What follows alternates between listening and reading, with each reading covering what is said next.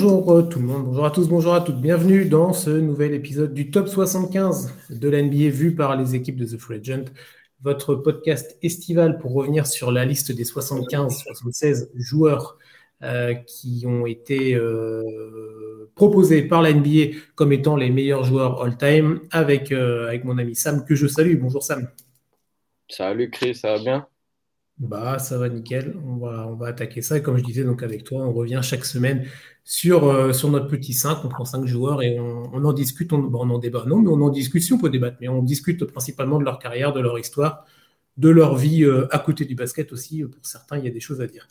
Euh, on n'hésitez pas à vous retrouver tous les précédents épisodes. Il y en a déjà quelques-uns sur les plateformes de podcast. Vous les retrouvez également en vidéo sur YouTube, sur Twitch. N'hésitez pas à aller vous faire ça, par exemple si vous êtes en week-end, là, vous n'avez pas grand-chose à faire, vous pouvez vous faire des sessions. C'est à peu près une heure, une heure et quart par épisode. Donc, vous avez de quoi bien occuper vos journées, vos nuits, euh, si vous le souhaitez. On attaque tout de suite. Sam, c'est bon pour toi? On est parti. Eh bien, allez, le petit 5 de la semaine, on vous donne ça tout de suite et après, on enchaîne avec notre premier joueur. Cette semaine, euh, au programme, euh, Rick Barry, Tim Duncan, Al Greer, Bob McAdoo. Et on va commencer avec notre premier. On va aller du côté du nord-ouest des États-Unis, vraiment au nord-ouest pour le coup, du côté de Portland. Et on va parler de Damien Lillard. C'est notre premier joueur de la semaine, un des joueurs encore en activité. Fait partie de cette liste-là. Euh, et on va revenir un petit peu sur la carrière de, Damien Lillard. Carrière qui n'est pas finie, Bien évidemment. Euh, c'est la draft 2012 hein, pour Damien Lillard. C'est le pick numéro 6 pour lui. Il a été six All-Star. Le titre de rookie de l'année en 2012-2013. Un titre olympique en 2020, donc au dernier JO. Euh, pas, de, pas de titre. C'est peut-être pour l'instant ce qui gâche un petit peu le côté euh, légende de, de la NBA. Mais en tout cas, même si c'est pas encore une légende, c'est un joueur emblématique de cette franchise des Blazers, Sam. Ah oui, un joueur euh, plus qu'emblématique. Et si sa présence dans le, dans le top 75 peut être discutée, euh, l'amour entre la ville euh, et les fans de Portland et le joueur, vraiment, ça, c'est vraiment indiscutable. et je me suis demandé pourquoi, justement, par rapport à Damien Lillard, pourquoi il est tant adoré. et pourquoi ça a matché direct en fait avec les Blazers. Et bah, c'est ce que je voulais raconter du coup aujourd'hui. Euh, à la base, bon, c'est avant, avant son arrivée. Euh, le tour de draft, c'est la propriété de, des Nets du New Jersey. Et puis, euh, autour d'un trade en mars, juste avant la, la deadline, entre les Nets et les Blazers, les Portland va envoyer Gérald, Gérald Wallace, donc un, un gros défenseur du, de la fin des années 2000 euh, donc il l'envoie à New Jersey contre Mehmet Okur et Sean Williams. Rien euh, qui va être déterminant pour l'avenir des deux franchises, vraiment. Par contre, euh, Portland arrive à avoir le premier tour qui, leur permettra de sélectionner donc Damien, Damien Lillard. Et il arrive donc le Dame pour son premier match en NBA le 31 octobre 2012 contre les Lakers. Les Lakers de Kobe, de Pogazol, euh, de Steve Nash et de Meta World une époque euh, un peu particulière. il, venait de passer une, euh, des années compliquées, les Lakers, mais là, ça allait un peu mieux grâce au, recrutement. Et donc beaucoup d'espoir. Portland, de l'autre côté, avait la Marcus Aldridge, certes, mais c'était quand même un peu compliqué sur le reste. On avait Nico Batum, bien évidemment le français, Wesley Matthews dans le 5 majeur, Dame, donc, et Gigi Hickson, un joueur bien bien moins connu. Euh, et dès le début du match, en fait, euh, c'est à Portland, hein. important, important de le préciser. Premier match de la carrière de Damien Lillard, il a déjà 22 ans puisqu'il a joué beaucoup, euh, longtemps donc au, en, en NCAA en, en ligue universitaire. et après 3 minutes de jeu seulement, il envoie un gros 3 points de 1, 1m50 derrière la ligne Switch évidemment et donc déjà euh, la salle à l'époque qui est donc le, la Rose Garden Arena explose euh, pour, euh, pour le, le rookie numéro 0. ensuite, il va tromper complètement Pogazol sur un pick and roll avec la Marcus Aldridge qui est la superstar de Portland à l'époque. Il lui offre une passe dans le dos exceptionnelle pour un tir ouvert que qu'Aldridge va évidemment marquer on a des layups contestés, on a des dunks. Euh, les Lakers qui d'abord euh, mettent euh, Steve Nash, qui d'abord mettent Steve Nash en défense sur lui, vont ensuite mettre Kobe Bryant. Et à la fin du troisième quart, c'est peut-être le moment le plus iconique de son premier match en tant que, rookie, son premier match en NBA. il est en ISO face à Kobe, rien que ça. pour, en, toute fin donc de, de troisième quart-temps et il va l'enfonce, il l'enfonce, et au final, il arrive sur un dribble à, créer un peu d'espace et à marquer au buzzer. Donc évidemment, explosion encore une fois de, de, la salle. Au final, Portland gagne de 10 points, 116 à 106 grâce à un Lillard, du coup, homme du match, plus ou moins, euh, avec 23 points et 11 passes décisives. Nico a été aussi très bon pour les plus patriotes avec 26 mm. euh, points dans cette rencontre. Et après, euh, tu vas voir, tout est un, peu logique. Le prochain match des, Blazers, ça sera une défaite. Donc le deuxième match de Damien Lillard, sa première défaite en carrière contre le Thunder d'Oklahoma City. Donc tout était écrit d'avance. Oui, voilà, premier match à domicile et déjà succès incroyable pour, pour Damien Lillard qui n'a pas eu de il n'y a pas eu de pression et Damien Lillard, la pression, c'est pas quelque chose qui le, qui le gêne. Hein, c'est plutôt fait partie de ces joueurs-là qui sont stimulés plutôt par la pression. je vais revenir sur une ou deux, euh, un ou deux faits en particulier de, de, de, Damien Lillard. On se rappelle, on l'a dit tout à l'heure en introduction, draft 2012 pour, euh, pour lui, c'est une jolie draft hein, quand on regarde un petit peu les noms qui sont, euh, qui sont là. On a du Anthony Davis, évidemment, Bradley Bill, euh, qui, fera son trou à Washington. André Drummond, qui était à droite à gauche, mais qui reste un pivot intéressant, euh, même si maintenant aujourd'hui c'est un petit peu plus compliqué, mais qui a été dominant dans les différentes années. C'est la draft 2012, draft d'Evan Fournier aussi. Choix numéro 20 euh, par, par Denver. Donc draft. Evan est dans la même draft que, que, Anthony Davis, Bradley Bill ou Damien Lillard. c'est vrai qu'il arrive, il arrive à l'époque, tu en as parlé, où il y avait la Marcus Aldridge. C'était une belle époque hein, du côté de Portland. Euh, c'était une belle équipe, tu l'as dit, avec Nico Batum, etc. L'année d'après, c'est euh, CJ McCollum qui est drafté. Donc, on a Damien Lillard en 2012, McCollum en 2013, euh, collaboration qui aura fait des, belles heures, en tout cas pour beaucoup en saison régulière pour Portland. On a McCollum, Lillard, c'est un backcourt quand même. Pendant longtemps, on a discuté, on a discuté. Il y avait des débats plus ou moins allez, ouverts sur quel est le meilleur backcourt de la ligue et euh, le nom de Lillard McCollum pouvait revenir dans la conversation. Après qu'on soit d'accord ou pas, c'est autre chose, mais en tout cas, il revenait assez, assez aisément dans la conversation. Et, euh, et c'est vrai que c'est à partir de 2015, on va dire, où euh, Lillard a vraiment pris le, le, rôle de leader incontesté, incontestable de cette franchise, parce qu'en 2015, Portland, c'est un gros coup de balai. Hein. Tous les joueurs que tu as cités précédemment, les Aldridge, les Batum, Wes Matthews, Robin Lopez, Robin Lopez aussi qui jouait là-bas, hop, Merci messieurs, au revoir. Ils sont tous transférés. Il reste Damien Lillard qui est toujours là évidemment, et euh, c'est là qu'il prend son statut de, bah, qui prend son statut un peu de, un peu, un peu beaucoup même de, de leader. Et euh, c'est vrai que tu parlais de son premier match avec euh, ses shoots, premier shoot direct, ficelle à 9 mètres, 10 mètres. Et c'est vrai que Lillard, les shoots longue distance, ça lui a jamais vraiment posé problème. Bien au contraire, il fait partie de cette génération un peu Curie et compagnie là qui n'ont pas de limite dans les shoots et qui peuvent euh, te mettre des, des, des, je sais pas comment dire ça, des missiles, des ogives de, de, de, n'importe où. Et évidemment, l'exemple qui revient le plus récent, un des plus récents en tout cas, c'est le fameux bad shot contre euh, Oklahoma City. Tu parlais du Thunder, tu vois, donc euh, contre, contre, le, contre le Thunder et contre Paul George. En 2018-2019, on rappelle rapidement, c'était un premier tour de playoff. On sait très bien que Portland, ça n'a jamais été très très loin dans les playoffs, malheureusement. C'est peut-être là le, plafond de verre un petit peu. Premier tour, en tout cas, dans cette saison-là, contre le Thunder.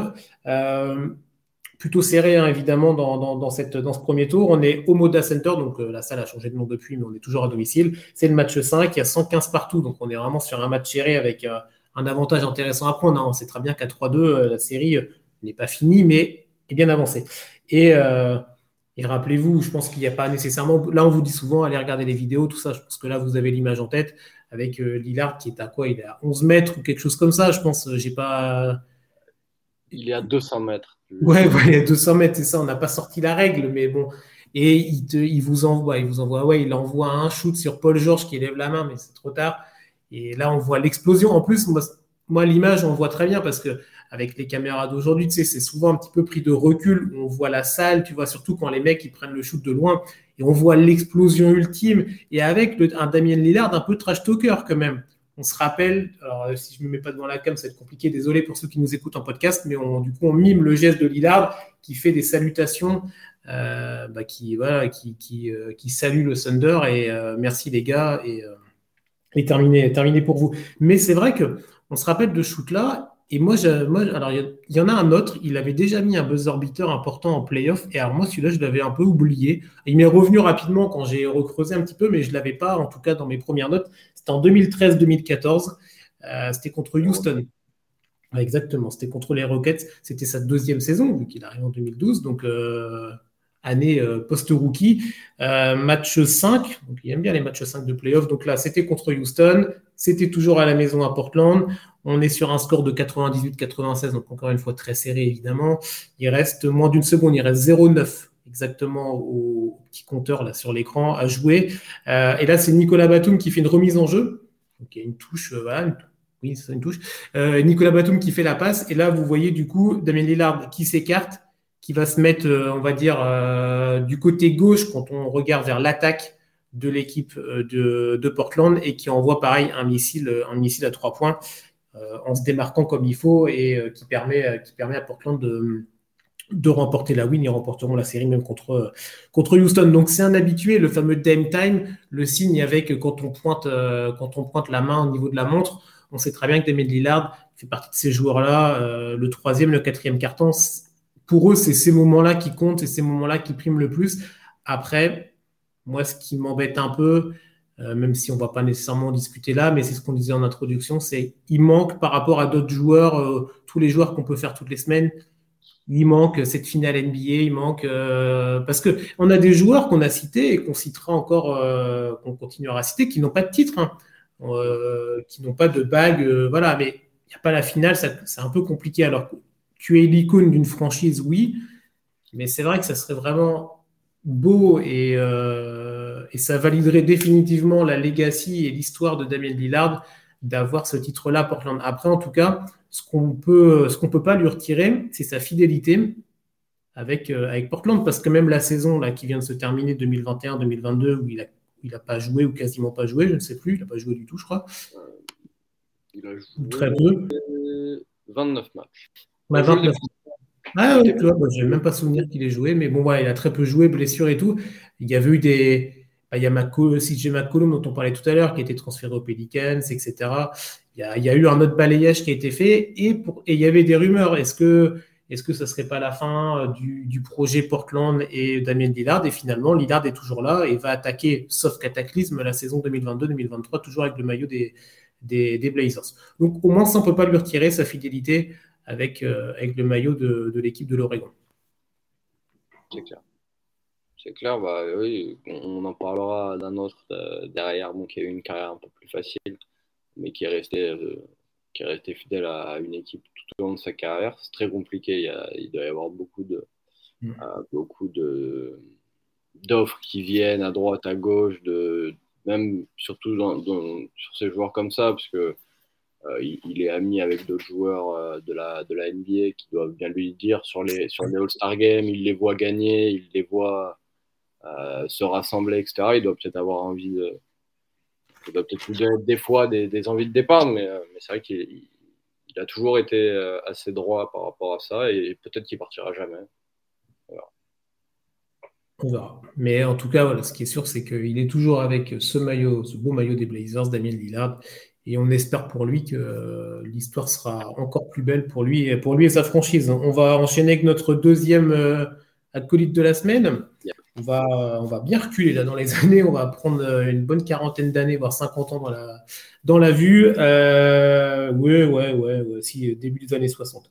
On va parler de Al euh, alors, on parlait de, joueurs qui, ont, qui, sont, qui sont restés dans une seule franchise. C'est son cas lui. Alors, la franchise a changé de nom entre temps, mais il est toujours resté dans la même franchise. c'est un titre de champion pour lui, donc c'est avec les, les Sixers de Philadelphie, évidemment. 66-67. Euh, il a 10 titres de All-Star pour lui. C'est la draft 58, euh, choix numéro 13 par les Syracuse Nationals qui deviendront ensuite les Philadelphia 76ers. Mais en tout cas, pour, pour c'est 15 ans dans la même franchise, avec le même avec la même, oui, avec la même franchise, le même maillot, non, parce que ça a changé, mais avec la même franchise et un joueur, euh, un joueur iconique, encore une fois, qui est dans les, euh, dans les, dans les records, euh, dans les, ouais, ça, dans les books des Sixers, qui est déjà une très belle franchise et un joueur, un joueur vraiment intéressant et, pertinent dans ces années 60 en particulier. Ça. Bah, hyper, hyper marquant, ouais, Al Greer après, c'est pas évidemment le joueur le plus fun et le joueur sur lequel on aura le plus d'anecdotes, honnêtement, après avoir pas mal fouillé, euh, j'ai pas non plus 40 000, facts sur, euh, sur Algir. Euh, mais ce qu'on retient vraiment, c'est bah, c'est le meilleur marqueur de l'histoire des Sixers. Quoi. Mm. Bah qui est une franchise quand même exceptionnelle de l'histoire de la ligue. ça a été le bras droit de, de l'ami euh, Will Chamberlain pendant une bonne partie de sa carrière. Ça devait pas euh, devait pas être simple, mais un des premiers scoreurs aussi sur, les, sur les postes de guard. Avant Jerry West, avant Oscar Robertson, bah, il y avait Al Greer qui lui amenait pas mal d'énergie justement euh, là où la NBA était quand même une ligue dominée par les grands, Bill Russell, Bob Pettit, Wes Unseld, McAdoo, euh, un peu après. Mais, on s'est fait, on s'est fait quasiment toute la liste, Jerry Lucas, etc. Euh, etc. mais, mais voilà, Algrir, il a un peu révolutionné justement un jeu un peu plus rapide qui venait, si je ne me trompe pas, des parquets de, de New Jersey. Enfin, il a, il, a, il a appris un peu à jouer au basket là-bas, etc. Euh, dans la rue, entre guillemets. Mais, euh, il avait un, un, style de jeu un peu particulier pour l'époque, peut-être un peu plus un peu plus street. Et puis, il l'a quand même pas mal transposé pour, euh, chez, les Sixers. Ça leur a permis d'obtenir un seul titre quand même. Si Bill Russell, si les Celtics n'avaient pas été aussi dominants, il en aurait probablement eu bien, bien, bien d'autres. Euh, mais voilà, euh, un, grand joueur de l'histoire des Sixers, de l'histoire de la Ligue euh, également, bien sûr. Mais voilà, ce qui marque, c'est vraiment ça, parce qu'en fait, quand tu. un truc tout con, mais quand tu fais les quiz, tu sais, les meilleurs joueurs de l'histoire de tel truc, tel truc, la première fois que tu tapes, que tu essayes de faire celui des Sixers, tu te rends pas forcément compte que c'est Al Greer, quoi, bah domine. Euh, et c'est un joueur qui est assez oublié, on va dire. Évidemment, parce qu'il n'y a pas non plus 400 000 reportages sur sa carrière. Euh, je pense que ça va pas venir d'ailleurs, malheureusement. Mais, voilà. voilà, grand joueur de, de, la, ville de la fraternité. Oui, c'est ça. Et, d'autres trucs. C'est ça, oui, mais euh, de la fraternité. En tout cas, c'est bon. Mais ouais, une, c'est un joueur qu'on ne pense pas tout de suite comme ça. C'est vrai qu'il euh, faut creuser pour trouver des informations sur lui. Euh, bah, oui, voilà, que ce soit sur lui ou sur le joueur. Euh, ce qui est marquant, tu en as parlé, c'est quand il jouait avec, avec Wilt, hein, Wilt Chamberlain. Il y a quand même pour, pour cette équipe des Sixers, tu l'as dit, ce titre-là, seul titre, mais dans une année, donc 66-67, avec, avec. Alors, un, sommet vraiment pour, euh, pour l'effectif, pour, euh, pour l'équipe, pour le collectif. Euh, ils éliminent quand même en finale de conférence les Celtics. Hein. Dans les années 60, les Celtics, voilà, tu en as parlé, Bill Russell et compagnie, il fallait se les farcir. Donc ça les élimine 4 ans en plus, donc plutôt proprement. dans l'effectif, voilà, tu l'as dit, il y a Will Chamberlain, il y avait Billy Cunningham, entre autres. Donc évidemment Al Greer. Et, et cette saison-là est vraiment une, une, magnifique saison pour, pour, pour ces six, ces Sixers-là, pardon, tellement belle qu'en 1980, la NBA fête ses 35 ans. Donc là, et en 2021, ils ont fêté leurs 75. Alors, ne me demandez pas pourquoi c'est bizarre. 80, 35 et 2021, 75. C'est bizarre. dans l'année 80-81, je présume, du coup. Mais euh, peu importe. Les 35 ans de la NBA, début des années 80. Et un peu à l'époque d'aujourd'hui où il y avait des palmarès, tout ça, même si évidemment, bah, en 35 ans, tu as moins de, moins d'histoire que quand on a 75. Mais euh, cette équipe des Sixers, années 66-67, est élue à l'époque la plus belle saison de l'histoire de la NBA, quand, après donc 35 ans de règne. Donc, ça montre l'impact que cette équipe-là a eu dans, on va dire, les premières décennies, euh, dans les premières décennies, et c'est un titre honorifique, évidemment, mais bon, ça fait toujours plaisir, je pense, de, de l'avoir. Et, euh, et ouais, avec une belle, une vraie belle saison. Le bilan, moi, je l'avais noté. Alors, c'était sur 81 matchs à l'époque. Il est de 68-13. À l'époque, c'était le cinquième meilleur bilan dans l'histoire de la. Alors, depuis, ça a évolué, bien évidemment. Il y a eu d'autres, d'autres très belles saisons. Mais voilà, il faut toujours revenir en arrière. Il y avait beaucoup moins de passifs. Euh, avec une moyenne de 125 points marqués par match. Donc euh, tous les soirs, c'était le rouleau compresseur et ça y allait en attaque. Euh, fallait pas être la défense derrière parce que tu savais que tu rentrais chez toi avec au moins 130 pions dans la, valise. Et euh, il y a plein de chiffres, hein, je ne vais pas tous vous les donner. Quand on regarde sur les 50 premiers matchs de cette équipe-là, QV 66-67, c'est un bilan de 46 victoires et 4 défaites. Alors ça a été égalé par les Warriors en 2015-2016. Donc c'est pour vous montrer le niveau, parce que les Warriors, c'est le meilleur bilan de l'histoire de la NBA. Donc voilà, une année vraiment, incroyable. Et donc, Algrir était, faisait partie de cet effectif-là, de ces Sixers qui ont marqué, euh, leur époque, évidemment. Et, euh, et moi, ce qui m'a intéressé en creusant un petit peu, il a fallu fouiller, mais euh, donc c'est le joueur, mais c'est aussi un, homme qui a vraiment eu un impact dans, à l'échelle de son université, à l'échelle de sa ville, tout ça. tant et si bien que, dans sa ville de naissance, s'appelle Huntington, j'espère bien prononcer. Il a une rue à son nom qui s'appelle la Algrir Boulevard. Alors, je vous fais en français, hein, vous m'excuserez, mais voilà. Euh, bon, bref, vous avez compris, mais il a une rue à son nom pour, pour l'impact qu'il aura eu pour, pour cette ville-là. Son université, l'université de Marshall, il a une statue aussi.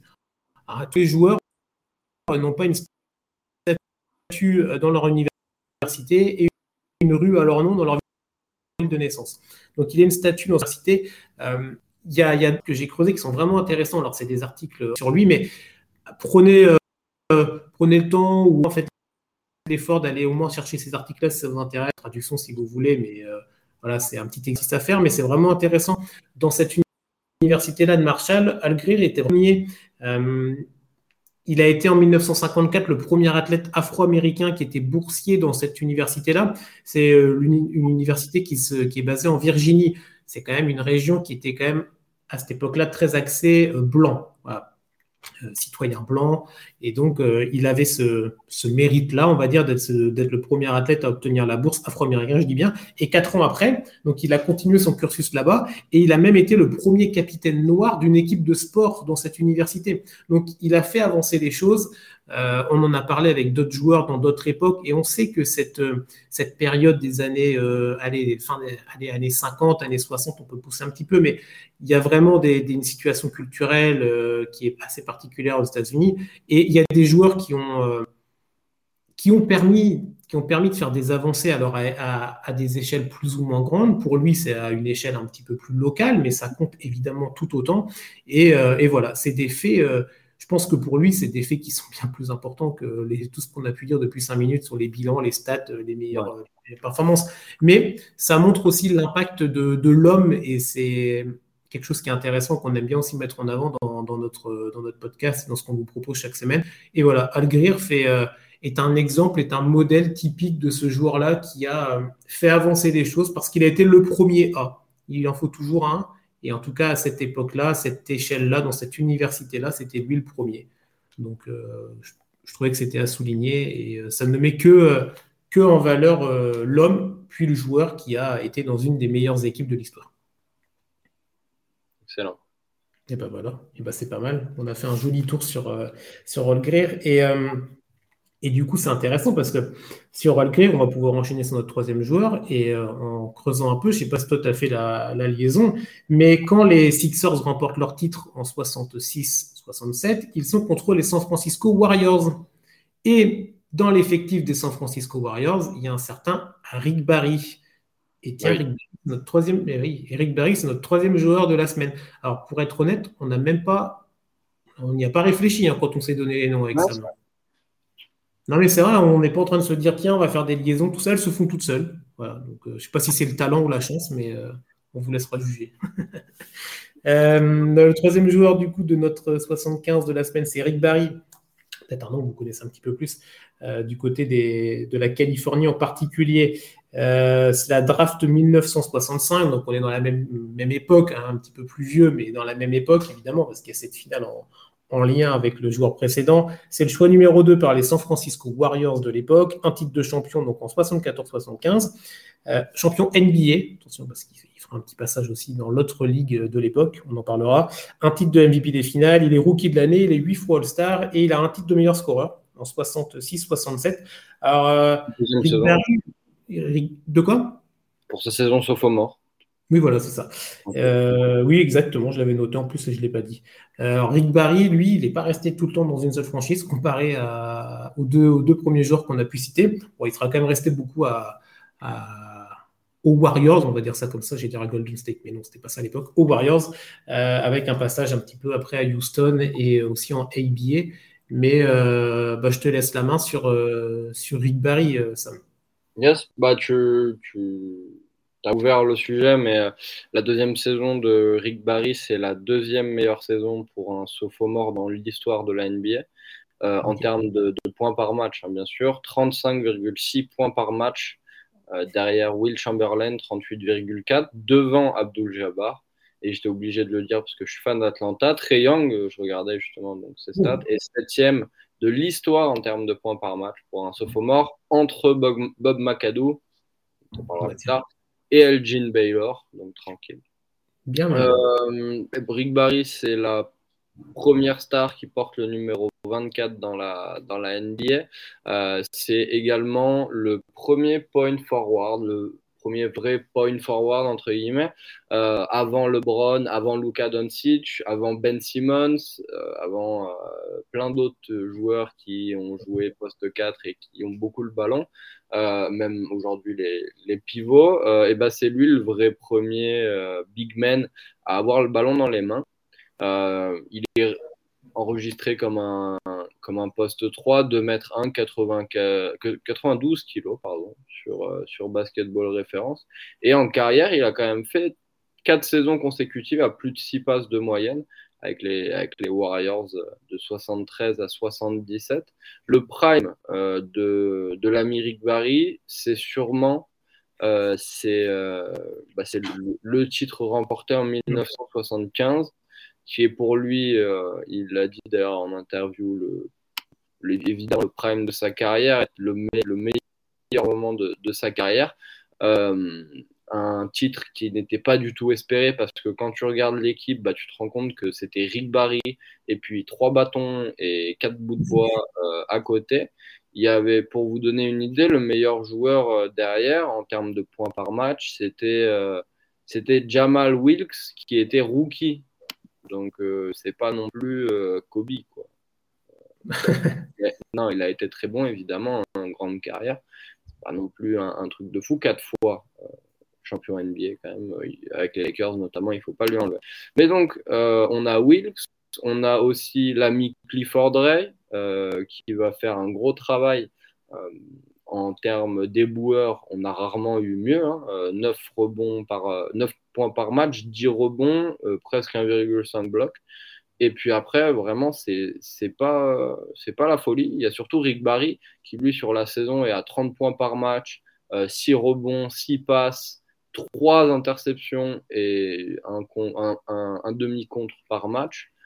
il domine vraiment le jeu de son équipe de la tête et les épaules des deux côtés du terrain il est dans son prime, il est omnipotent et il arrive en playoff donc contre les, les Seattles de. Non, les Seattles, mon Dieu, pardon.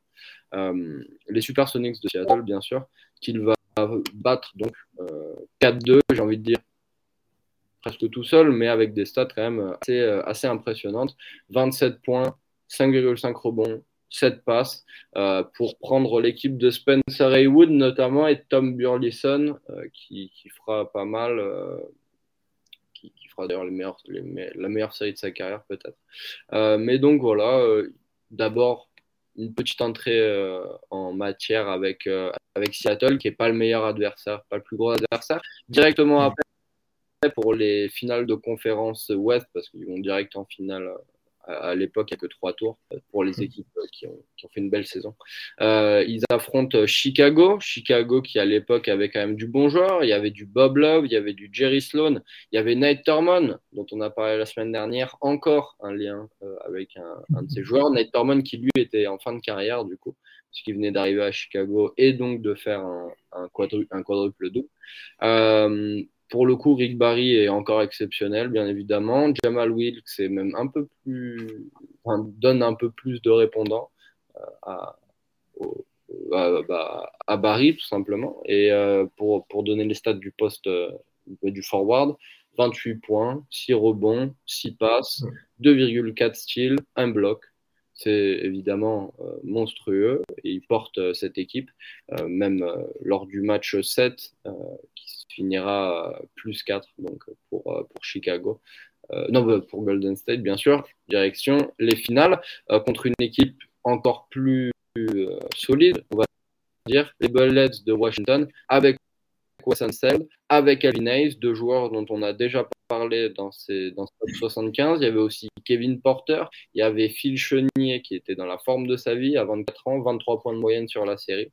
Mais ça suffit pas. Pourquoi? Parce que Rick Barry, bah, il est pareil, il est en autant dominant. 3,5 interceptions par match pour Barry, près de 30 points sur les quatre matchs seulement euh, dont auront besoin les Warriors pour balayer les Bullets. Euh, un sweep en finale, c'est très très rare, mais c'est arrivé. Euh, grâce à Rick Barry qui aura marqué sur les matchs 2 et 3, 36 et 38 points. C'est une masterclass. C'est peut-être la série, la, la, campagne de playoff individuel, une des campagnes les plus dominantes de l'histoire. On a vu d'autres joueurs le faire. D-Wade, par exemple, qui a mené le Heat, Dirk qui a mené Dallas. Mais là, il partait vraiment avec, euh, avec pas grand chose, euh, l'ami Rick Barry, et il nous a fait un, un truc euh, assez exceptionnel. Voilà, j'ai encore deux trois, deux, trois notes ensuite, mais, mais, je, vais passer, je vais passer la main à, à Chris. Je prends le relais. Mais ouais, tu as commencé tout à l'heure. C'est vrai que sur le côté score, score impénitent, il est dans les classements, dans les books, dans les livres de records de l'NBA. Je sais que vous en avez des, chiffres dans la NBA. Il, tape à la porte. Il restera toujours évidemment parce que mais il est 11e all-time en nombre de points sur une saison. La saison 67, il est à 2775 points marqués en une seule saison. Voilà, donc euh, scoreur vraiment, euh, vraiment incroyable. Il est à, euh, il est à plus de 25 000 points en cumulant la ABA et la NBA. Je vais revenir rapidement sur la ABA, euh, mais juste pour rester sur le côté, le côté chiffre. Euh, on en parlait tout à l'heure avec Al et donc la victoire des, euh, des Sixers dans la finale 66-67. Et ben du coup, on a dit tout à l'heure, les finalistes malheureux, c'était ces San Francisco Warriors de Rick Barry. Et c'était la deuxième saison de, de Barry, donc de, Rick Barry, donc avec, euh, avec cette équipe-là en NBA. Euh, donc défaite 4-2, juste 2-3 chiffres dans ces finales de, pour Rick Barry. Il est quand même, il fait des matchs, donc défaite 4-2, donc sur 6 matchs, il y a un match à 43 points, match à 44 points, match à 55 points. Deuxième saison NBA, finale NBA, 43, 44, 55. Donc le mec avait mis le tempo et avait donné le là un petit peu de, des performances qu'il allait faire. Alors, il n'allait pas revenir à des performances comme ça au final, mais en tout cas, bah, il allait, euh, il allait marquer de son empreinte cette, euh, bah ouais, son, côté scoreur, son côté scoreur incroyable. Et il va même du coup le déplacer en ABA. Ça, c'est un, un, élément qui compte dans la carrière de Rick Barry. Donc, il a commencé, on l'a dit, les deux premières saisons de Golden State Warriors.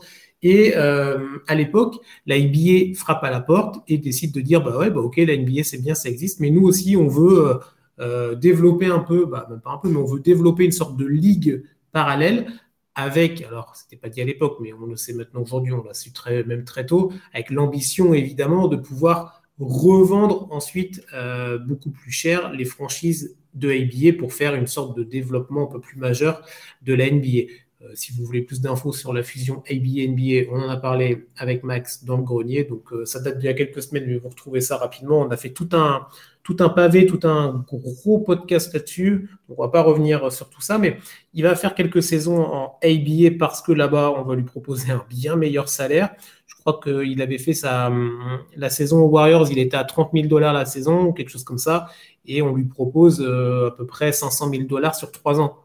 Donc, quand on fait le calcul, c'est assez rapide. Il y avait aussi des avantages pour lui. Il allait récupérer un certain pourcentage de la franchise. c'était quand même des trucs assez, assez dingues aujourd'hui. Oui, oui, oui. Il a récupéré une certaine, je crois que c'était 10 ou 15%, il faudrait que je vérifie. Et euh, il, allait, jouer aussi avec un, quelqu'un de sa famille ou un proche en tout cas. Donc voilà, il y a plusieurs avantages pour lui.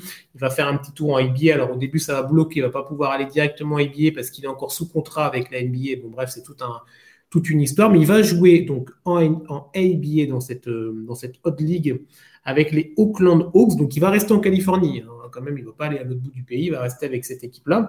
Euh, il, va, remporter un titre en 1969. Pour ça, tout à l'heure, on disait qu'il avait un titre NBA, mais il a aussi un titre en ABA avec donc ses Hawks et il va aussi aller aux New York Nets. Donc là, il va faire le tour du pays et euh, il va encore emmener cette équipe-là en finale. ABA, là, ils vont la perdre. Mais même en ABA, avec d'autres équipes, d'autres joueurs et euh, une autre façon de jouer, hein, parce qu'il y avait les trois points à l'époque, là-bas, tout ça c'était différent. Euh, il va quand même faire son petit bonhomme de chemin. Il va revenir ensuite donc au San Francisco Warriors. Et après, voilà, tu en as très bien parlé, le titre, le titre de 74-75, je ne vais pas revenir là-dessus. Juste pour moi, pour terminer sur Rick Barry, quand on creuse un petit peu, c'est vrai qu'il y a on a parlé de scoreur incroyable et tous les chiffres qu'on vous a donnés, mais il y a aussi ce côté, euh, les lancers francs. Je ne sais pas si toi, c'était vers là que tu voulais ouais, ça, mais, mais les lancers francs de Rick Barry, c'était des fameux lancers à la cuillère, là, où il a la balle au niveau des genoux, là, et il jette la balle. C'est assez particulier. Euh, mais c'était d'une efficacité incroyable. Hein. Je crois qu'il est à 90% carrière à peu près, en carrière, hein, pas sur une saison, en carrière. Et et une de ses dernières années, donc quand il a terminé. De quoi? 89,3%. Euh, voilà. Et, euh, et, ça, et, une de ses dernières saisons, donc quand il a quitté les Warriors pour aller à, aux Rockets de Houston, euh, il va être à 94,7% sur la saison avec Houston. Et, et, je lisais des articles sur. C'était un journaliste qui posait la question, mais qui n'est pas complètement idiote, qui se demandait, mais quand on voit la réussite avec ce, geste-là, qui n'est pas, euh, pas un geste de puriste, évidemment, mais au final, ce qui compte au basket, c'est marquer des points. Et quand on a une technique qui permet peut-être à certains joueurs qui n'ont pas le geste pur de pouvoir marquer plus de points avec ce fameux geste à la cuillère, pourquoi ça n'a pas incité d'autres joueurs à, prendre ce move-là et à se dire bah oui, mais bon, alors moi, j'ai peut-être pas la, la méthode, j'ai peut-être pas la technique comme 98% des, des mecs qui jouent au basket, mais moi je vais reprendre cette méthode-là qui a fait ses preuves avec, euh, Barry, qui avait quand même déjà dans les mains quand même, hein, euh, qui, qui, avait de la bonne adresse hein, dans les mains, attention, on ne parle pas d'un cancre. Hein. Mais, euh, mais c'est vrai que moi j'avais cette question-là était, était, intéressante et même elle pourrait être à creuser un jour de bah, pourquoi même on voit des joueurs actuels, des grands pivots, des mecs qui te font des, des saisons catastrophiques au lancer franc et tu te dis mais pourquoi ils n'essayent pas autre chose? Et, et c'est vrai que c'est n'est pas visuel, mais c'était efficace. En tout cas, avec lui, ça l'était, euh, ça l'était beaucoup. Donc voilà, c'était le petit truc en plus. Euh, les lancers francs à la cuillère de Rick Barry, ils sont, euh, ils sont mythiques. Tout à fait, tout à fait mon cher Chris. Autre particularité par rapport à la carrière du, Warrior, du guerrier, bah, son fils, il a plus de titres NBA que lui. Brent Barry, qui a joué donc avec notamment les Spurs de San Antonio de 2004 à, 2008. Euh, ça m'a vraiment fait bizarre de voir euh, ce joueur-là parce que j'avais complètement zappé le joueur. Bah à l'époque, bah, je le connaissais vite fait, même sur, sur Touquet, etc.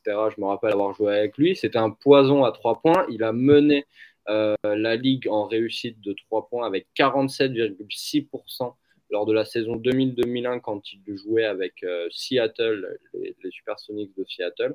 Gros bah, euh, tri surtout tri, euh, pas beaucoup dit, mais qui aura planté quand même pas mal de points, 40,5% de réussite en carrière sur, sur les trois points, et donc deux titres, soit un titre de plus que son père, punchline de fou. et Barry Barry fait aussi partie donc d'une grande, comment dire, euh, lignée de joueurs NBA, puisque le grand-père et le beau-père, donc de, le, grand-père de, de Brent Barry et le mhm. beau-père de, de Rick Barry, c'est Bruce Hale. Bruce Hale qui a joué avec Indiana lors des deux premières saisons de la NBA en 1949 jusqu'à 1951. Voilà. Très bien. chez les, les Olympiques à l'époque. Et, et les, les, Barry donc, sont quatre frères. Et, Barry a quatre fils. Il y en a trois qui ont joué en NBA. Un qui a joué pour le coup en, en NCAA seulement. Kenyon il s'appelle du côté de Charleston, Charleston et ensuite de Floride. Très bien. Bah après, des dynasties familiales qui marchent en NBA, on en a quelques-unes. Hein. Une des dernières, bah, tu as les Antetokounmpo, tu as les Curry, avec euh, Del Curry, Stephen Curry, Seth Curry. Les Payton. Euh, Payton, on en a parlé la semaine dernière de Gary Payton. Et là, tu as Gary Payton 2 qui joue aux Warriors, donc, euh, bah, qui a un titre aussi, hein, Gary Payton 2. Donc voilà, c'est vrai qu'il y, a des fratries comme ça qui, réussissent bien. Il y en a d'autres. Hein.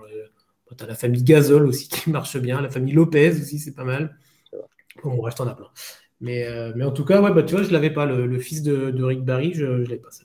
Mais père, euh, grand-père, père et fils, petit-fils, je ne suis pas sûr qu'il y en ait beaucoup. Non, oui, je pense qu'il va falloir creuser, on va pas le faire maintenant, mais en tout cas, oui, euh, je pense que non, mais ça peut être intéressant. L'arbre généalogique des, des, joueurs qui, ont, sont passés par l'NBA, doit y avoir des, des, sacrés trucs. Et la famille Barry doit être bien placée, on est d'accord. Tu parlais du joueur, donc du fils de Rick Barry qui a joué dans une certaine franchise du Texas. Encore une fois, une magnifique passerelle pour notre quatrième joueur, Sam. C'est euh, euh, exemplaire. Ton travail est exemplaire. Euh, quatrième joueur de notre liste, c'est même pas un joueur, c'est une légende, Tim Duncan. On va en parler maintenant avec, avec toi, Sam. Tim Duncan, on va refaire le CV un petit peu, évidemment. Après, on va, on va, en parler, on va en parler. Il y a pas mal de choses à dire, évidemment.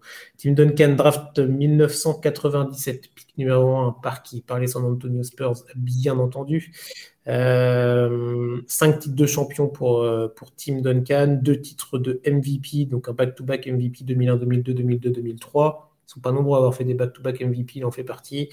Trois titres de MVP des finales, la saison 98-99, 2002-2003, 2004-2005.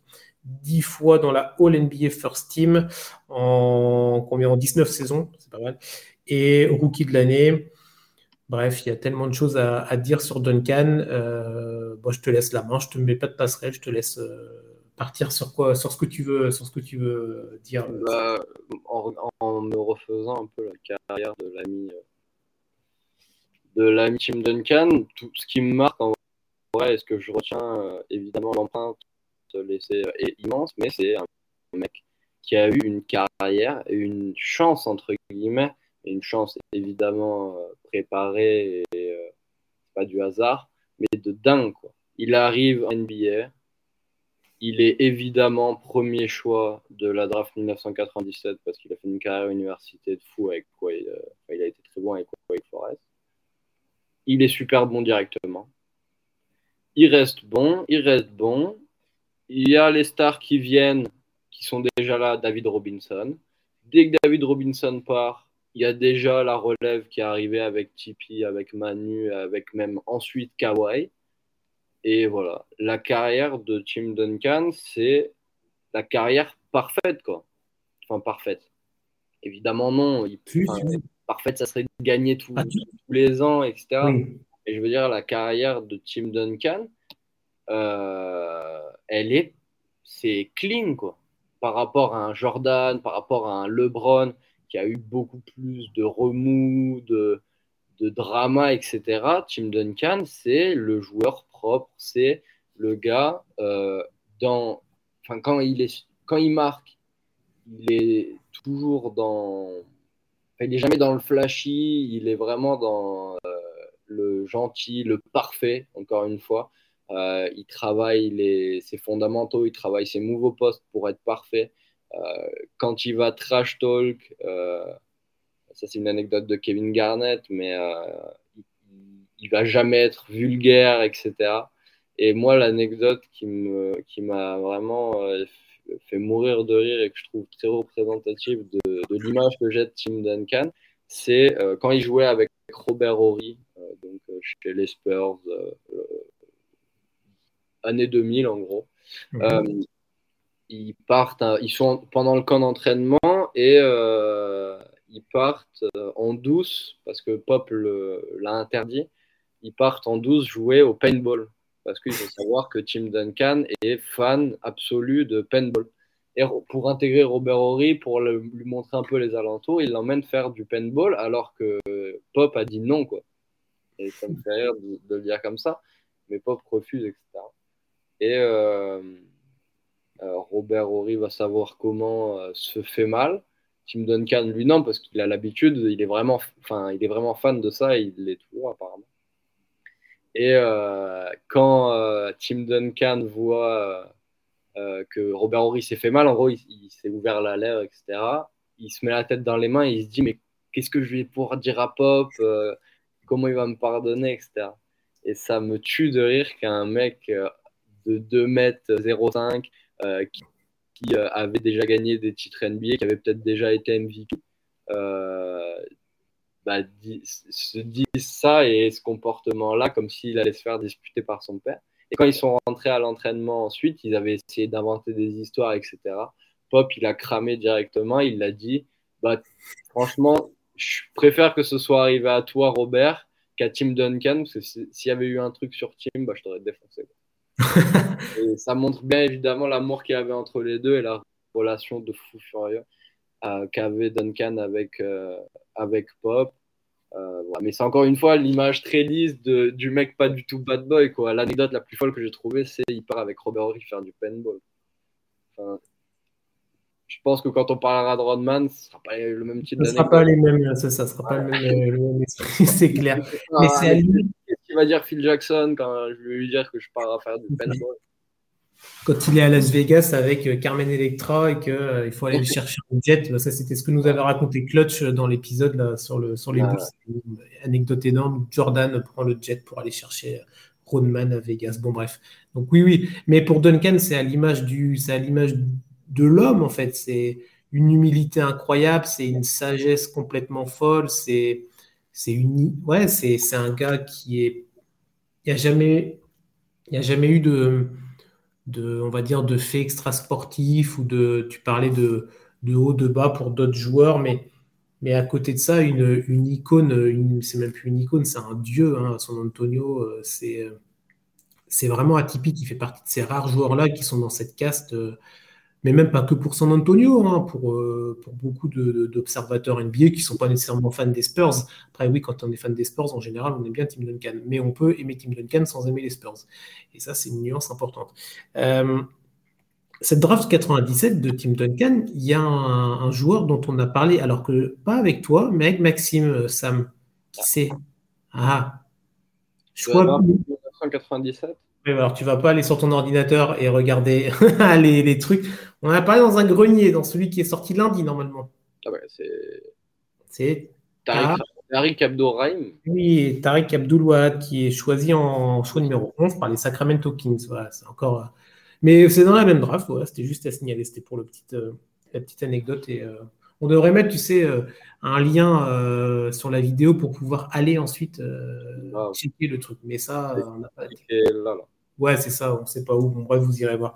Euh, ouais, moi, j'ai pas nécessairement envie de donner beaucoup de chiffres sur Duncan parce que c'est plus que ça. C'est c'est un, un, gars qui a dominé pendant, pendant 20 ans, alors qu'il n'a pas dominé de la même façon, parce qu'en fin de carrière, évidemment, il n'y avait plus le même, et puis même physique, mais il y avait, mais c'est pas grave parce que ce physique-là, qui peut-être manquait sur la fin de carrière, était remplacé ou était supplanté par un QI basket, mais d'une, mais complètement dingo en fait. C'est, je pense qu'ils sont très rares. Il y a très peu de joueurs qui ont autant un QI, un, QI aussi important.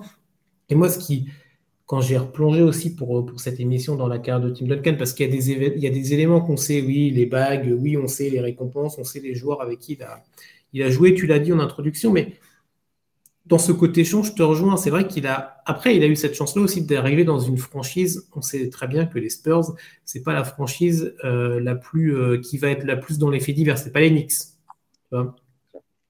Et déjà, quand il arrive en 97, il arrive dans une franchise des, des Spurs. On a parlé avec David Robinson. Mais pourquoi il arrive aux Spurs? Parce que Robinson la saison d'avant s'est blessé, n'a pas du tout. On en a parlé, je crois, n'a pas du tout joué ou quasiment pas. Et du coup, San Antonio récupère un haut choix de draft et récupère le choix numéro 1. Et là, bien évidemment, tu prends Duncan. Mais les Spurs n'étaient pas mauvais avant, mais juste parce que la saison d'avant, Robinson, leur joueur majeur, se blesse et ne joue pas. Ils font un bilan catastrophique et récupèrent Duncan. Donc il y a vraiment un côté chance. Même dans une saison pourrie, bah, après, ils vont récupérer un mec qui va dominer, euh, qui va dominer dans, la raquette et qui va dominer en tout cas la ligue et qui va enchaîner les titres avec, euh, avec cette franchise des Spurs et qui va permettre à cette équipe de San Antonio de, d'être une des plus belles équipes de, la, des années 2000-2010. Franchement, il n'y a, pas de, a pas de discussion là-dessus. Et et c'est vrai qu'il a été, entre guillemets, une dans une bascule entre cette première génération, donc quand il est arrivé, 97-98, jusqu'à 2002-2003, il y a déjà deux titres. Hein. Il y a le titre en 98-99 avec, euh, avec David Robinson. Bah, les deux premiers titres sont avec David Robinson. Le titre aussi de 2002-2003. Et Robinson décide de, bah, d'arrêter, d'arrêter sa carrière et de partir en retraite en 2002-2003. Et c'est vrai que là, on se dit, bon, bah, du coup, c'est un changement, entre guillemets, d'air un petit peu pour les Spurs, parce que oui, Duncan était déjà là, mais euh, cette association Robinson et, euh, Duncan était vraiment, euh, c'était les Twin Towers. Et, c'était vraiment de coup, on se dit, bon, bah, comment ça va, ça va enchaîner? Mais tu l'as aussi dit tout à l'heure en introduction, c'est que la deuxième bascule se fait à partir du moment, et dans la saison 2002-2003, il y, a un, y a un certain Tony Parker, qui n'était pas encore à la hauteur de ce qu'on a pu connaître, évidemment, mais qui venait d'arriver dans la ligue, qui et qui a pris le flambeau, c'est pas du tout pas du tout ça, mais ça, la bascule s'est faite aussi facilement parce que voilà, il y a eu Tony, il y a eu Manu, et là du coup Duncan a dû jouer différemment. Il l'a dit, hein, euh, il l'a dit euh, après dans différentes interviews que pour lui ça n'avait ça pas, été évident parce qu'il se posait des questions sur le, niveau de, de, Tony en se demandant bon bah ok c'est un joueur français faut se dire qu'à l'époque, on n'avait pas nécessairement, euh, bah, on n'avait pas autant d'infos sur les joueurs, sur, euh, il n'y avait pas comme aujourd'hui euh, les réseaux, les vidéos, les highlights YouTube, Twitter, tout ce que vous voulez, Insta pour voir tout ça. Donc, il y avait des, il y avait des doutes sur Tony. Hein. Il y avait des doutes sur Tony. Il l'a il l'a dit. Je crois que c'est Tony Parker qui disait que la première année, Duncan lui parlait quasiment pas en fait. Donc, vive l'intégration. Et il y avait, il y avait des vrais doutes, mais pas plus sur l'adaptabilité d'un meneur français sur le, le, jeu, le jeu, le jeu, le jeu NBA. Et euh, il expliquait aussi que pour Ginobili, il y avait parce que Ginobili, c'est voilà, le sixième homme euh, ultime, j'allais dire, le, un peu le dingue, mais le doudingue dans le bon sens du terme, capable du meilleur comme du pire. Il l'a montré en finale, surtout le meilleur. Et, et, même pour Duncan, qui était quand même un peu en termes de caractère à l'opposé ou sur le terrain, c'est pas du tout la même chose. Et il expliquait que pour lui aussi, c'était en plus un autre aspect à prendre en compte, c'est-à-dire bah voilà, quand Manu était sur le terrain, au début, en tout cas au début, je dis bien, euh, comment euh, bah, il ne savait pas ce qu'allait faire Ginobili, parce que bah, Manu Ginobili n'est pas un joueur euh, carré lambda, on sait qu'on va le mettre là et il ne va pas bouger. Je, te prends un exemple, PJ Tucker, on le fout dans un corner aujourd'hui, il ne va pas bouger, il va prendre son 3 points. Je prends un exemple un peu caricatural, mais c'est tout l'inverse. Et il y a eu cette bascule-là où c'est devenu un peu lui le taulier, mais s'il était aussi déjà, mais encore plus avec le départ de, Robinson. Et, euh, ensuite, bah, les titres qui s'enchaînent. Le troisième titre en 2005, c'était contre Détroit. Euh, il y a le quatrième titre après, donc avec Tony Parker qui devient MVP des finales. C'était contre Cleveland, hein. c'était contre le jeune, euh, le jeune LeBron. Il était un peu seul. Hein. LeBron, je pense que là, il faudrait se refaire l'effectif de, Cleveland à l'époque. Tu parlais des sweeps qui étaient assez rares en finale NBA. Bah là, c'est un sweep. Hein. Le, Spurs, le Spurs Cavs de 2007, c'est un beau sweep pour, pour l'équipe euh, pour l'équipe à Duncan. Euh, LeBron se fait sweeper deux fois en finale. Il se fait de quoi? J'ai pas entendu. LeBron se fait sweeper deux fois en finale. Euh, oui, c'était quoi la deuxième déjà? Rappelle-moi parce que là, je pas. ah oui, le 4-0 contre les Warriors en 2018 du coup. Voilà. c'est ça. C'est ça, c'est ça, tout à fait. LeBron. Eh ben oui. C'est dans son CV à LeBron. Ça pour les haters de LeBron, voilà. Ça, T'as as remis une petite pièce dans la machine. Tu ah bah tiens, il a pris deux sweeps en finale. Mais euh, voilà, donc bon, bref, cette finale perdue, euh, bah, cette finale perdue par les mais gagnée par Duncan et, compagnie en 2007. Et après le dernier titre en 2014, on se souvient tous, je pense, pour ceux qui suivent la NBA, en tout cas depuis quelques années maintenant, de ce, back-to-back finale 2013-2014 contre Miami et donc contre, le, bah, contre les en particulier, avec euh, cette terrible désillusion. Hein. Ils l'ont dit, hein, Tony, euh, Duncan, euh, Greg Popovich avait dit en 2013, une fois que bah, quand, quand, les Spurs perdent la finale, c'est le fameux, en partie, euh, le, shoot de Ray Allen au, match 6, qu'on on en a parlé aussi. Mais Greg Popovich a dit qu'il avait failli prendre sa retraite hein, après, après cette terrible désillusion. Et il avait fallu vraiment une vraie reconstruction individuelle et collective. Et Tony l'avait dit après que c'était ça leur avait vraiment pris au trip et qu'il n'y avait qu'une chose, parce qu'on parle souvent des équipes qui perdent en finale et ensuite ils veulent prendre leur revanche en tout sport confondu. Mais là, c'est vrai que cette désillusion de 2013 et ce retour en finale en 2014 contre la même équipe, contre quasiment le même effectif, c'était presque écrit que San Antonio devait, euh, devait, ramasser, euh, devait ramasser ce titre-là. Mais euh, et tout ça, voilà, qu'on soit fin des années 90, 98, 99 ou là en 2014, il y a quand même 15 ans d'écart entre le premier et le dernier titre de Duncan. Hein. Euh, je crois que c'est le deuxième. Attends, j'ai noté ça, je ne vais pas vous dire de bêtises. c'est le, deuxième en termes de longévité, on va dire, dans l'histoire entre le premier titre et le deuxième. 15 euh, ans. Voilà. Donc, euh, il a passé 88, 99 et 2014 pour le, pour le dernier titre. Donc, on pourrait, on pourrait parler de plein de choses aussi sur, sur ce numéro 21 qui est. moi, je me souviens aussi dans les derniers dans les dernières euh, choses un peu plus récentes, c'est, euh, t'en parlais tout à l'heure avec Popovic, mais cette relation vraiment père-fils entre les deux, ils l'ont dit quand il y a eu le, retrait du maillot de, Duncan, là, c'était, euh, bah, c'était il y a quelques temps de ça, là, à San Antonio. La cérémonie, pareil, allez la, revoir sur YouTube si vous avez l'occasion, elle est vraiment, elle est vraiment très émouvante. Hein. Et on voit vraiment le lien fusionnel entre Popovic et Duncan, et ça fait partie de ces histoires-là où ça aurait pas marché si ça avait été un autre coach ou dans une autre franchise ou avec ça. Voilà, là, il y avait une vraie filiation. Il y a quelque chose qui allait au-delà du basket. C'est devenu des, des, amis, des, ouais, voilà, un père-fils. Et c'est ça aussi qui a compté, qui a joué et qui a permis euh, à ces Spurs d'être une, euh, une dynastie, ou on peut le dire, une équipe complètement folle dans ces, dans ces périodes-là, euh, Oui, mais bah, évidemment incroyable ça fait partie de ces joueurs où tu sais pas quoi dire tellement c'est tout est légende. Donc, euh, bah, voilà, dans, le, dans, dans, ce, dans notre petit top qu'on fait toutes les semaines, il y a, même si on n'est pas là pour classer, mais c'est vrai qu'il y a certains qui sont quand même au-delà. Tu vois, on parlait d'autres joueurs tout à l'heure en, début d'émission. Euh, là, on est vraiment sur de la légende ultime. Hein. comme on a pu faire sur Bill Russell dans un autre épisode, ou sur d'autres joueurs. Kobe, on en a parlé, je ne savais plus si on avait fait Kobe, mais oui, si on a fait Kobe. Donc, il fait partie de ces joueurs-là bah, qui, sont, voilà, qui ont marqué une génération et qui sont, qui sont des, légendes, des légendes, des légendes incroyables. Euh, avant, de, avant d'enchaîner sur le cinquième joueur, moi, j'ai une petite anecdote sur Tim Duncan et une anecdote presque gastronomique. Ah, bah, ça tombe bien, j'en ai pas. Ah ouais, t'en as pas. Bon, ah, ah bon c'est gastronomique, mais euh, c'est dans le bon sens. J'ai creusé un peu parce que du coup, je me suis dit, moi aussi, je veux mon anecdote sur la bouffe parce que euh, Sam, il en a toutes les semaines et pas moi. Et j'étais regardé, je me suis dit, tiens, on va faire ça. Algrir, euh, le boulevard Algrir. mais du coup, je me suis dit, ah, attends, je vais faire sur Duncan. Et non, et au-delà de, la, au de la vanne, au-delà de la blague, sur le côté, un homme, bah, vraiment, voilà, un gars qui qui fait pas de vagues et qui est vraiment euh, une, un exemple. Il y a aussi, on sait qu'ils sont nombreux en NBA, avec NBA Cares et compagnie, à, faire beaucoup de, de comment aller dire ça, de, gestes ou d'actions en faveur de, bah, des citoyens, en faveur de la communauté, des communautés qui ont plus de difficultés. Et Tim Duncan avait lancé, alors c'est en 2021, je ne sais pas si c'est encore d'actualité aujourd'hui, j'ai pas l'impression, mais à vérifier, mais en tout cas c'était en 2021, donc c'était vraiment très récent, le Tim Duncan 2. Euh, 2.1 Challenge. Donc 21 évidemment par rapport à son, à son numéro de maillot.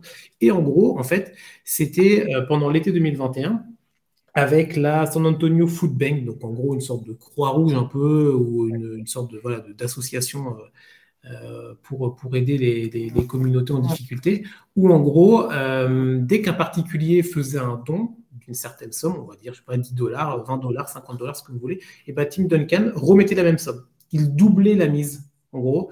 Et euh, ça a permis de pouvoir proposer des millions et des millions de repas sur cet été-là à des gens qui étaient dans le besoin. Et il y avait un côté aussi, euh, à partir d'une certaine somme, vous pouviez avoir une photo de remerciement de Tim. Euh, si vous mettiez encore un peu plus d'argent, je crois que c'était plusieurs, là c'était en milliers de dollars, vous pouviez avoir une vidéo de remerciement personnalisée du, bah, numéro 21 des Spurs. Et voilà, ça avait c'est une petite anecdote, mais c'est pour montrer aussi voilà, que c'est ça fait partie du caractère, de la personnalité du gars. Et il y en a d'autres qui le font, évidemment, et on ne le sait pas. Et c'est ça aussi qui est bien, c'est qu'on ne le sait pas. Là, c'est ressorti comme ça en creusant un petit peu, mais, euh, voilà, ça glorifie encore plus, s'il le faut, euh, le personnage euh, au-delà du joueur. Donc voilà. C'est une petite anecdote gastronomique qui n'est pas à ta hauteur, mais qu'il fallait quand même que je voulais mettre en avant parce que voilà, c'est pour les, les gens qui sont dans le besoin, donc c'est important. On enchaîne sur notre dernier joueur, peut-être? Vas-y, vas-y. Eh oui, il en faut bien un dernier. Euh, on va revenir un petit peu en arrière. Là, on va aller. Alors, lui, en termes de maillot, il a tout connu. Hein. J'en ai noté combien? 1, 2, 3, 4, 5, 7. J'ai noté 7 maillots différents. Sauf si j'en ai oublié, mais je crois que c'est pas mal. Bob McAdoo, euh, années 70, alors 70-80, en tout cas drafté en 1972 euh, par l'équipe de, de, Buffalo. On va y arriver. En choix numéro 2, alors il y a Ouais, c'est ça. Je n'ai plus je n'étais pas sûr, je voulais pas dire de bêtises. Du coup, j'ai switché, mais tu as vu que c'est bien, tu as confirmé, confirmé ce que, j'allais dire. Deux titres de champion pour lui, donc avec les Lakers en 81, 82 et en 84, 85. Il y a un titre de MVP pour lui. deux fois champion, un titre de MVP, c'est plutôt pas mal. Rookie de l'année également pour, euh, lui. 14 saisons dans la, Grande Ligue. Euh, avec trois titres de meilleur score hein, aussi, hein, euh, enchaînés, 74, 75, 76, donc trois saisons de suite meilleur scoreur. Donc là, on était sur un, poste 5 vraiment euh, bah, qui offensivement envoyait, euh, du Sam. Bah, envoyait du, très très gros, surtout, oui. on parlait tout à l'heure de Rick Barry et de sa saison sophomore. pour Bob McAdoo, c'est 33 fois plus de 30 points de moyenne sur ses quatre premières saisons en NBA c'est quand même euh, assez colossal, j'ai envie de te dire. Euh, il a marqué plus de points que Shaq ou que LeBron, par exemple, sur ses cinq premières saisons dans la Grande Ligue.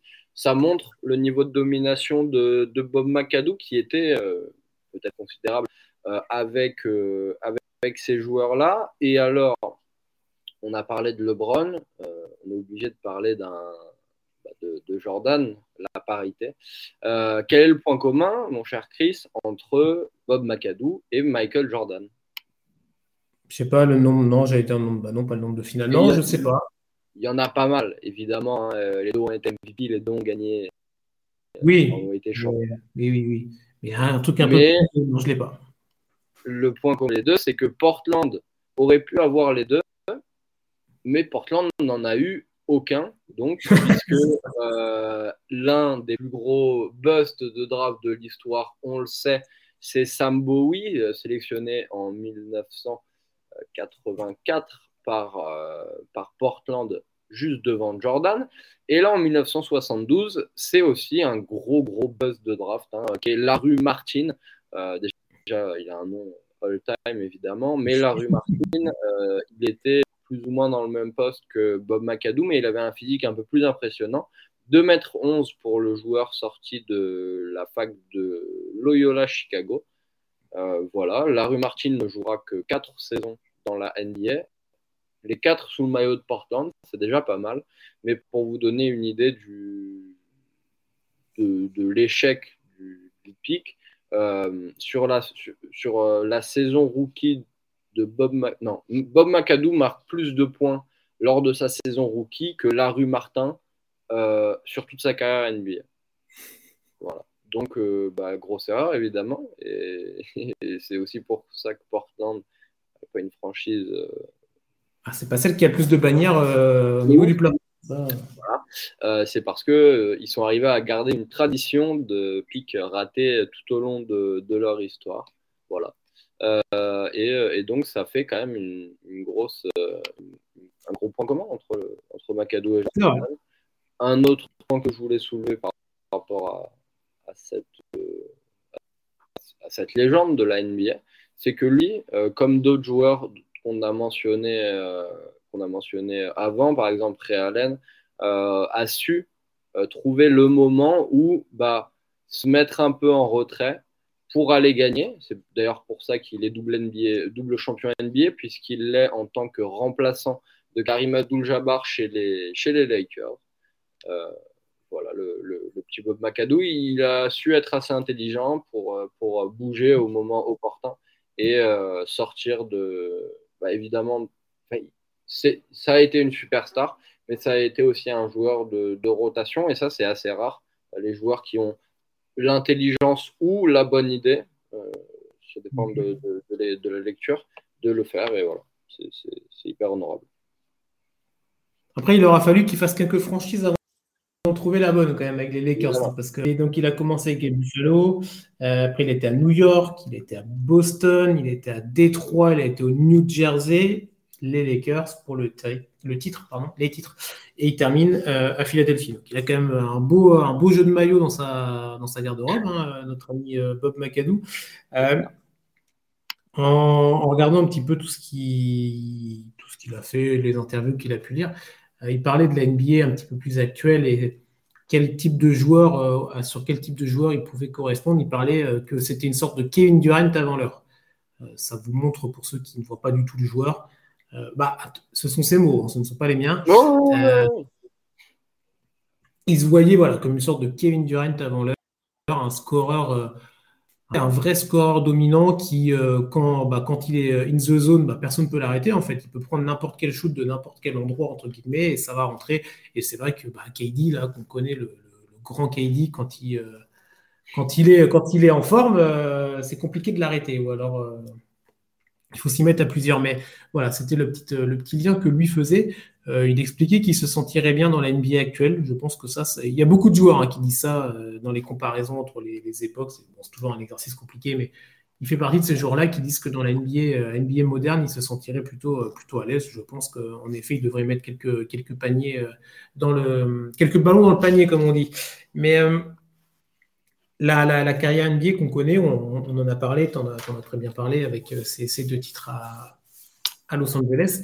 Et euh, l'aventure NBA se termine pour lui en 86. Et, mais la carrière de joueur ne s'arrête pas là. Même la carrière dans le basket ne s'arrête pas là parce qu'il va aller en Europe, il va aller faire une pige en Europe. Il y a certains joueurs hein, qui vont décider de continuer en Europe. Là, il va aller en Italie et ça va plutôt bien lui réussir. Hein. En 88, il va, euh, il va obtenir le titre de MVP du Final Four de l'Euroleague. Et du coup, alors, j'ai pas trouvé l'info, donc si peut-être euh, quelqu'un a l'info, ou si toi, Sam, tu as l'info, je veux bien savoir le nombre de joueurs qui ont été MVP euh, de l'Euroleague et qui ont été MVP de NBA. il, y en a, il y en a 15, je pense. Bah, non, mais ouais, j'ai eu du mal à trouver. Après, euh, peut-être que, peut que des gens l'info, dans ceux qui nous écoutent, qui nous regardent, sait-on jamais. Mais, euh, mais voilà, ça m'a ça marqué. Je me suis posé la question de tiens, qui, euh, qui pourrait avoir cette double récompense Alors, c'est pas MVP des finales NBA et MVP de l'Euroleague. Pour le coup, là, c'est MVP de l'Euroleague et MVP en saison régulière. Donc, la, petite, la, petite, la petite différence se joue aussi. Après, il y en a peut-être dans l'histoire qui le feront type euh, Luka Doncic, etc. Mais en tout cas, là, à l'heure actuelle, moi, j'ai pas de nom qui me viennent. Il y en a peut-être, mais euh, moi, je ne sais pas. Donc, quoi, 88, avec ce, titre-là et cette récompense individuelle et collective avec euh, le club italien, et il va revenir, il va terminer sa carrière en Europe, il va revenir en NBA en tant qu'assistant pendant quelques années avec, Miami, avec Eris Polstra. Il va être dans l'équipe qui va gagner le titre de 2006, je ne dis pas de bêtises, je crois avec, euh, avec D-Wade et Shaq. Euh, bah, il est dans le coaching staff, on va dire. Il est dans l'entourage dans l'entourage en termes de banc. Donc euh, une belle aussi reconversion. On en avait parlé dans le précédent épisode, dans le précédent épisode plutôt au pluriel. On avait eu des, des joueurs, des athlètes qui avaient eu plus ou moins de mal à enchaîner derrière avec des carrières, qui avaient essayé d'être manager, qui avaient essayé d'être président de club, qui avaient voulu continuer un petit peu dans la, dans la NBA. Alors on a des très beaux exemples, hein. Larry Bird par exemple, mais on en a d'autres qui sont un peu moins bons. Et, euh, McAdoo, voilà, il a, après sa carrière NBA, il a, il a les deux titres, il va en Italie, il récupère les récompenses, il vient, il retourne en NBA pour, euh, pour être dans des staffs et dans une équipe de, du, du, hit qui a quand même bien aussi dominé dans les années, début des années 2000. Donc, euh, donc voilà, une belle, belle fin de, carrière sportive et euh, autour du basket pour, pour Bob McAdoo. Et c'est le seul, je te confirme, Chris, c'est le premier alors, Bob McAdoo, c'est le premier MVP euh, du, final, Final Four de l'Euroleague, enfin, le mm de l'histoire. Et euh, à moins qu'Arvidas Sabonis ait été MVP, dont je ne me rappelle pas, euh, non, c'est pas le cas. Il y a eu Dominic Wilkins également qui a eu le trophée. Dominic Wilkins, Manu Ginobili, pour ne pas le, citer, Nando De Colo, un peu stylé oh. quand même, et Lucas Doncic, évidemment. Très bien. Bon, bah, bah, merci, tu m'as donné l'info que je voulais savoir. Donc, bah, voilà. ça, ça, marque, ça marque le CV en tout cas. Franchement, si tu es le seul, tu es à table, tu es tout seul. Bon, ça peut être un peu pénible hein, d'être tout seul au bout d'un moment, mais tu t'ennuies. Tu vois, mais non, il est. Voilà. C'est un joli titre honorifique pour, pour Bob McAdoo, une belle façon de, de conclure notre, notre émission, ça. Tout à fait, tout à fait. C'était nickel. C'est bon, c'est parfait. On a, c'est dans la boîte pour nos cinq, nos cinq joueurs de la semaine. On va, bon, on va vous remercier évidemment de nous avoir suivis pour cet épisode euh, à nouveau du, top 75 avec, euh, avec Sam. Merci à vous. À la prochaine. Bien sûr. Non, Sam, ah, si, peut-être. Oui. J'attendais ta confirmation. Là. Ah Il va falloir commencer à bosser quand même. Il nous en reste plus beaucoup, donc faut que... déjà, il faut que je retrouve une anecdote Là, je la forcerai, peu importe. Si ouais, c'est ça que Michael Jordan, il est propriétaire d'un tacos euh, à, Grenoble. Oui, qu'il a fait un, il a fait un CAP boulangerie. Euh, tu vas nous trouver un truc. On compte sur toi en tout cas. Ah, il reste quand même quelques épisodes. Hein. on a fait plus de la moitié, mais on est encore là jusqu'à octobre. Hein. Donc, eh oui, on est encore jusqu'à octobre. Bon, bref, en attendant, on vous retrouve dès la semaine prochaine. Évidemment, vous avez tous les, euh, les précédents épisodes, on vous l'a dit tout à l'heure, de disponibles. Vous pouvez aller écouter ça, regarder ça. Il y a le grenier, évidemment, le dernier épisode du grenier qui sortira lundi avec, euh, avec Max. On parlera des Supersonics de Seattle. Tu en as parlé un petit peu tout à l'heure on reviendra sur cette équipe-là et sur euh, euh, tout, le déménagement qui est entre les Sonics vers l'Oklahoma City. Comme ça, voilà, vous avez, vous avez l'info pour ceux qui nous ont écoutés jusqu'au bout. Donc ça, ce sera lundi pour le grenier, dernier grenier de l'été, en tout cas. Et nous, on revient la semaine prochaine avec Sam pour un nouveau 75. On vous souhaite une bonne soirée et un bon week-end. Ciao. tout le monde.